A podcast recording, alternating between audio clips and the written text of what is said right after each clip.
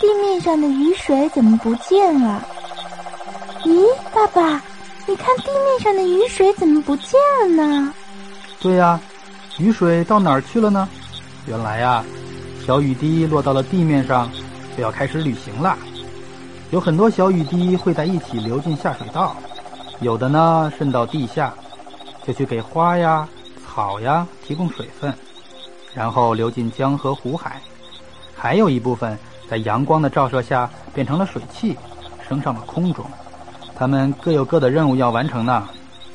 哦。